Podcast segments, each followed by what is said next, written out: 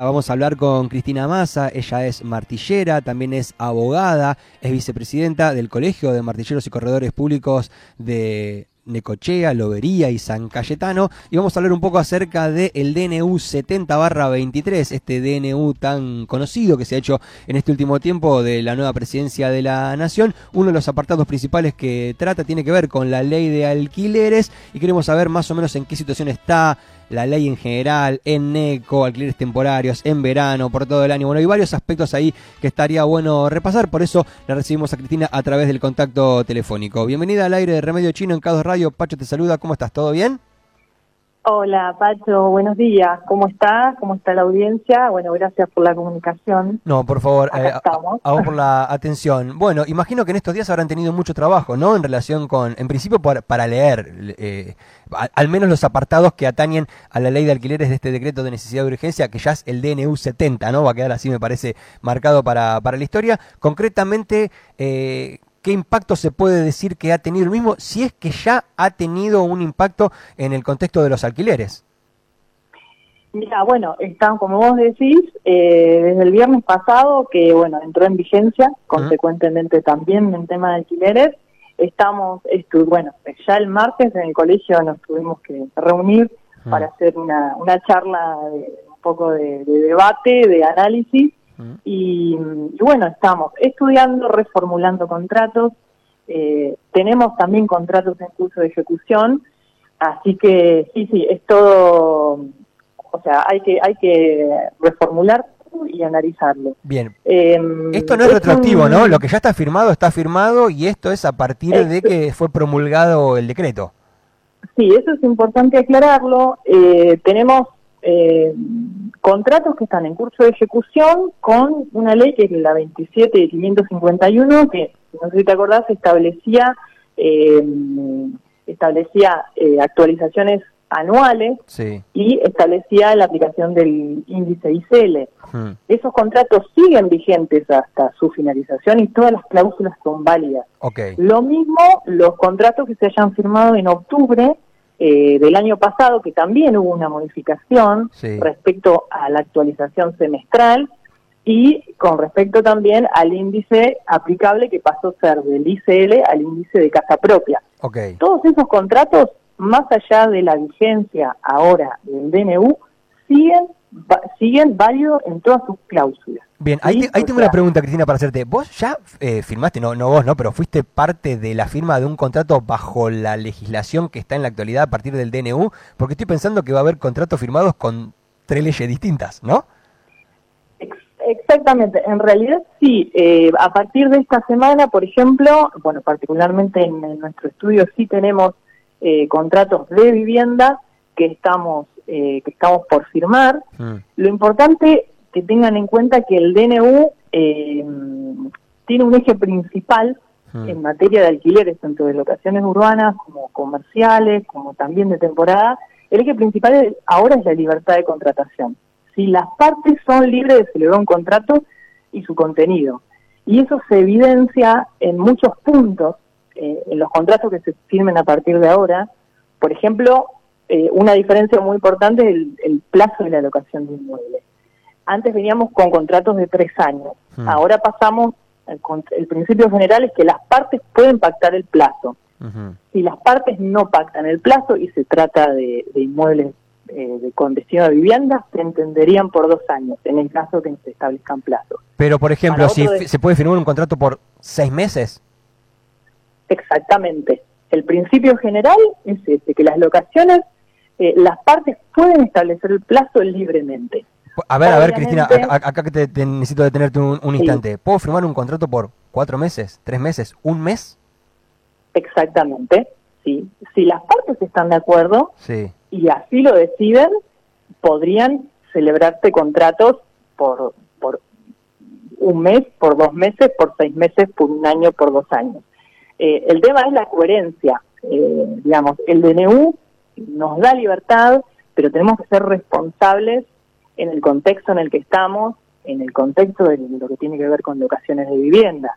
O sea, eh, las partes tendrían que ir por una senda de, coherencia tanto en los plazos que se firman, en el tipo de moneda que, que, se va a firmar el contrato de locación. Hmm. Hoy el DNU habilitaría a firmar contratos en moneda extranjera, no solamente curso legal, como veníamos obligatoriamente por la ley anterior, hmm. sino que hoy también eh, está la posibilidad de hacer contratos en eh, moneda extranjera y el locatario no podría desobligarse por pagar con una moneda equivalente. Eso es un cambio súper importante. Claro, ahí, también necesito eh, detenerte otro momento. O sea, yo puedo firmar un contrato por 3, 4 y muy importante. Claro, a ver, puedo firmar un contrato por 3, 4 meses. Lo de la coherencia me gustaría retomarlo en un instante, pero puedo firmar un contrato por 3, 4 meses y puedo pagar en dólares, o puedo pagar en bitcoins, o puedo pagar en rublos, o puedo pagar en yuanes, o puedo pagar en, eh, Exactamente. en, kilos de milanesa. ¿En kilos de milanesa? ¿Puedo, ¿puedo firmar un contrato por kilo de milanesa?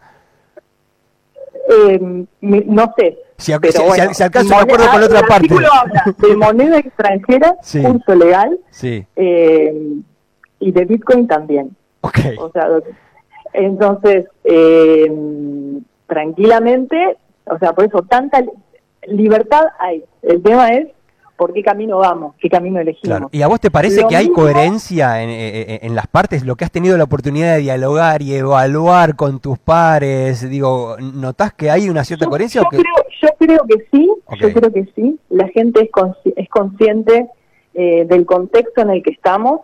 Eh, con, la, con la gente que he podido hablar y tenemos que sentarnos a hablar del plazo legal, sí, por ahí te pones de acuerdo en un plazo eh, de dos años, que es volver un poco a la historia, es volver un poco al Código Civil. Eh, sí hay que prestar mucha atención en cómo, en qué índice aplicamos o qué método utilizamos para actualizar el alquiler y también la periodicidad, que también hay libertad. Eh, con el hasta el año hasta bueno sí hasta el año pasado los las actualizaciones eran obligatorias cada seis meses. Y el índice obligatorio era el índice de vivienda. Hoy hay libertad de elección en cuanto a periodicidad de, ajuste, es decir, yo puedo confeccionar un contrato, las partes pueden de común acuerdo confeccionar un contrato que se actualice bimestralmente, trimestralmente, cuatrimestralmente, y también pueden elegir el índice Pueden elegir un índice oficial o privado, pueden elegir una forma de actualización del alquiler escalonado, que ya sería más riesgoso, para, ah. sobre todo para una de las partes, mm. eh, sobre todo para el locador. Mm. Eh, también pueden referenciar eh, un alquiler en base al aumento de, una mercadería X, por ejemplo, kilo de pan, por ejemplo, eh, litro de cerveza. Yo lo dije, lo del kilo de milanesa lo dije medio en chiste, pero también es medio en serio. Digo, si hay toda esa libertad, sí, vamos bueno, ¿cuánto kilo, kilo de milanesa? Y a partir de ahí definimos lo que va a aumentar eh, mes a mes. Claro, respecto a determinar el valor, referenciando si un artículo X es totalmente válido. Bien. Era válido, digamos, en los contratos comerciales, eh, antes de esto, que había libertad también, o sea, no estaba tan limitado con la locación, se hacía tranquilamente. Ahora estamos en un pie de igualdad respecto a lo que es vivienda. Por eso, ojo, al momento de sentarse a firmar un contrato, hay cláusulas que debemos prestar atención. Bien. ¿Qué índice estamos? ¿Por qué índice nos están actualizando? No es lo mismo estar firmando por el ICL, que era un mix entre la variación de inflación con los sueldos, en donde más o menos es un, podría llegar a decirse que es un índice coherente, que estar firmando un, eh, un, contrato en base al IPC, porque en diciembre, por ejemplo, se está calculando una inflación 30%. de 30%. Entonces, si yo tengo un sueldo que sé que se me va a complicar, eh, que, que, no va a variar en relación a la inflación, ojo con eso, porque tal vez vamos a estar firmando un contrato que a corto plazo sea de imposible cumplimiento. Bien, con Cristina Massa estamos dialogando, ella es abogada y martillera, también es vicepresidenta del Colegio de Martilleros, para redondear. Eh, esto se, mm, se pensó, digamos, de alguna manera, o por lo menos fue lo que se comunicó, que de esta manera iba a haber más propiedades brindadas en, en alquiler. ¿Vos qué lectura haces de esto? Yo tengo la información de la CAMESI que dice que no va a haber un aumento rápido y significativo de la oferta de alquileres, aunque auguran que en el transcurso del año, de acuerdo a cómo vaya avanzando toda esta cuestión, puede llegar a haber un aumento en en la, oferta de alquileres. Eso por un lado te pregunto y por otro lado, ¿qué lectura hay acerca de cómo ha avanzado el alquiler de, temporada en esta temporada de verano, que es algo que a nosotros nos parece muy, muy relevante? ¿Qué, qué, opiniones tenés acerca de estos dos temas? Sí, respecto a la primera pregunta, bueno, el mercado inmobiliario venía pidiendo una flexibilización de la normativa, justamente por lo que decís, por la escasa oferta. Eh, eh, hablando de Necochea, lo que estamos viendo es que si bien no ha aumentado lo que tiene que ver con, alquileres eh, alquileres permanentes, mm. sí hay muchas consultas de asesoramiento, sobre todo de propietarios, con lo cual yo creo que se, se puede vislumbrar un, cambio. Eh, estamos, bueno, en este momento conviviendo con los alquileres temporarios por la naturaleza de nuestra ciudad, ¿no? Entonces eso un poco es siempre retrae en esta época el alquiler permanente. Ok. Pero bueno. ¿Y en relación a los eh, alquileres temporarios, cómo viene la temporada? Y los alquileres temporarios, bueno, particularmente nosotros no hacemos acá en el estudio, pero eh, los colegas que, venían con las reservas, eh, antes de la función presidencial venían con venían muy bien con las reservas. posterior a ello hubo hubo un parate hubo un parate, hubo una, un análisis de, de, los valores, de los precios del alquiler, eh, trataron como de acomodarlos un poco y ahora está como levantando un poco el tema de, la, de las reservas. Okay. Pero bueno, eh, está ahí el tema, es como el día a día en alquileres temporarios. Súper claro. Cristina, muchísimas gracias por toda la, información, la verdad que es súper claro. Bueno, y a medida que avance el año y que se vayan dando algunas modificaciones, seguramente nos volveremos a comunicar, ¿sí? Veremos si hay más novedades, seguro que sí. bueno, buen día. que tengan un buen fin de semana. Igualmente, hasta cualquier momento.